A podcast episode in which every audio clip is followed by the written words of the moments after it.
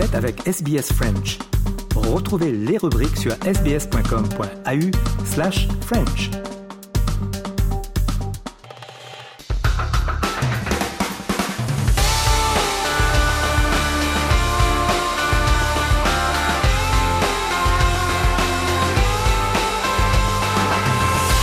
Journal des sports, un début avec du football et la finale de la Ligue des Nations féminines qui voyait euh, l'Espagne, meilleure équipe du monde, championne du monde en titre, euh, être opposée à la France. Eh bien oui, les Bleus euh, qui défiaient la meilleure équipe du monde. Ça a été compliqué et c'est perdu pour la France 2 à 0 donc victoire de l'Espagne qui tentera le triplé avec donc la Coupe du monde, la Ligue des Nations et peut-être éventuellement les Jeux olympiques l'été prochain. Toujours est-il que, eh bien, il y a un gouffre entre la France et l'Espagne, comme nous l'explique Victor Missisrano. Une classe d'écart entre les deux équipes, un monde même. Les joueuses d'Hervé Renard ont subi toute la rencontre la supériorité de leurs adversaires. Galvanisées par les Espagnas qui descendent des tribunes, la Roja asphyxie l'équipe de France dès les premiers instants.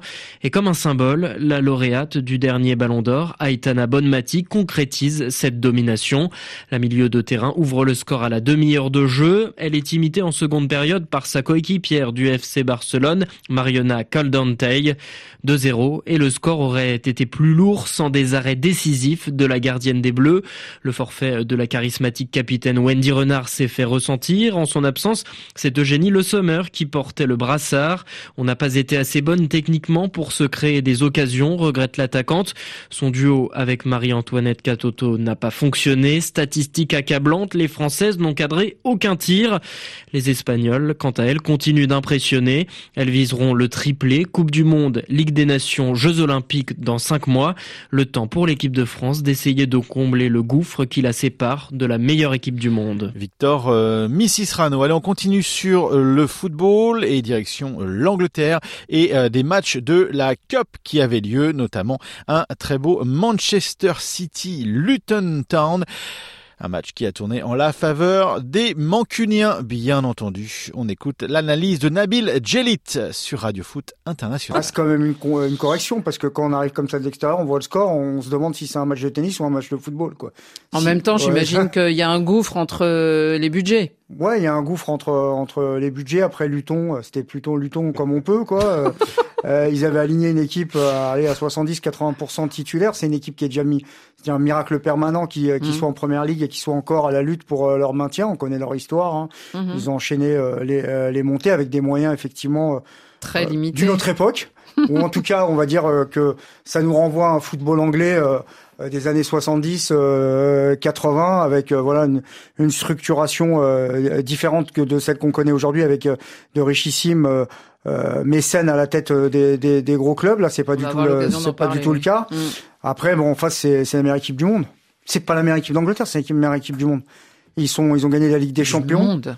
Bah, il n'y a pas besoin, il y a pas besoin qu'Infantino il fasse euh, une Coupe du Monde des clubs. Hein. On la connaît, la meilleure équipe du monde. C'est-à-dire quand vous jouez un championnat, du la meilleure moment, équipe. en tout cas. Ouais, quand vous jouez un championnat, la meilleure équipe du monde euh, sur les cinq dernières années en moyenne pondérée, bah, c'est Manchester City. Mhm. Après il y a le Real Madrid et il y a Liverpool, c'est tout quoi. Ouais. Donc euh, Et l'Inter.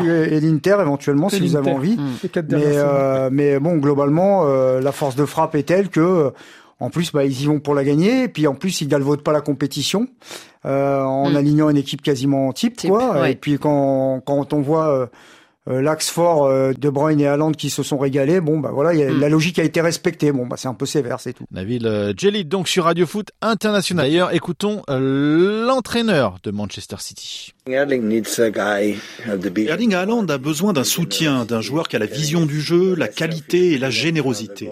Et Kevin De Bruyne est tout sauf individualiste quand il s'avance vers le but adverse. Il aurait pu marquer, mais il a donné le ballon. Il a besoin de voir Erling en mouvement. Face à Luton, ils ont joué d'une certaine façon. Une autre fois, ce sera différent. Euh, Quand Kevin peut lancer Erling sur de longues courses dans les phases de transition, il donne le tournis à l'adversaire. Ils avaient eu plein d'occasions face à Chelsea. Quand Erling joue, on sait qu'il aura des occasions. Je travaille, nous travaillons tous pour les lui procurer. Euh, parfois il marque, parfois non, mais ça marche quand même souvent. Avoir ce talent à son âge dans toutes les compétitions, c'est incroyable.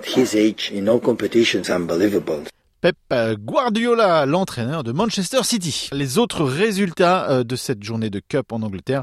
Euh, Coventry qui bat Maidstone sur le score de 5 à 0. Match nul entre Newcastle et Blackburn Rovers sur le score de un partout.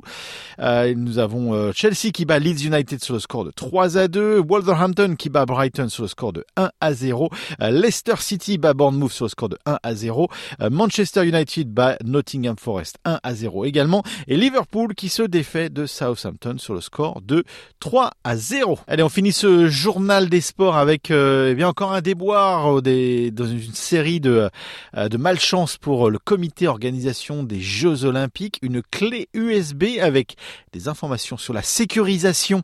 Cérémonie d'ouverture a été perdue ou volée à Paris. Des explications de Paul Olivier. Lundi dernier, gare du Nord, un ingénieur de la mairie de Paris égare son sac à dos. À l'intérieur, un ordinateur et une clé USB contenant des informations confidentielles sur la sécurité des JO. Aucun de ces éléments n'ont été rapportés à la police. Ce mercredi, le parquet se veut rassurant et précise que cette clé USB ne contenait que des notes en lien avec la circulation dans Paris lors des JO, mais rien sur les dispositifs de sécurité sensibles. Une enquête pour vol dans les transports en commun a été ouverte, mais à quelques mois des Jeux, cet incident vient écorner un peu plus l'image du comité d'organisation, déjà critiqué lors des perquisitions menées à son siège dans le cadre d'une enquête pour favoritisme et détournement de fonds public, ainsi que lors de la polémique autour du salaire de Tony Estanguet, le président du comité d'organisation. Paul Olivier pour RFI. Voilà, c'est tout pour ce journal des sports pour aujourd'hui.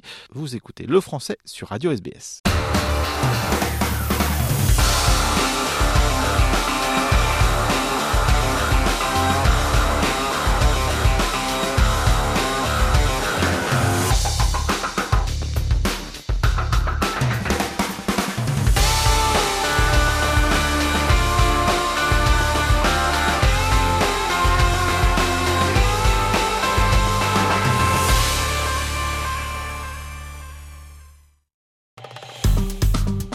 Aimez, partagez, commentez. Suivez-nous sur facebook.com slash sbsfrench.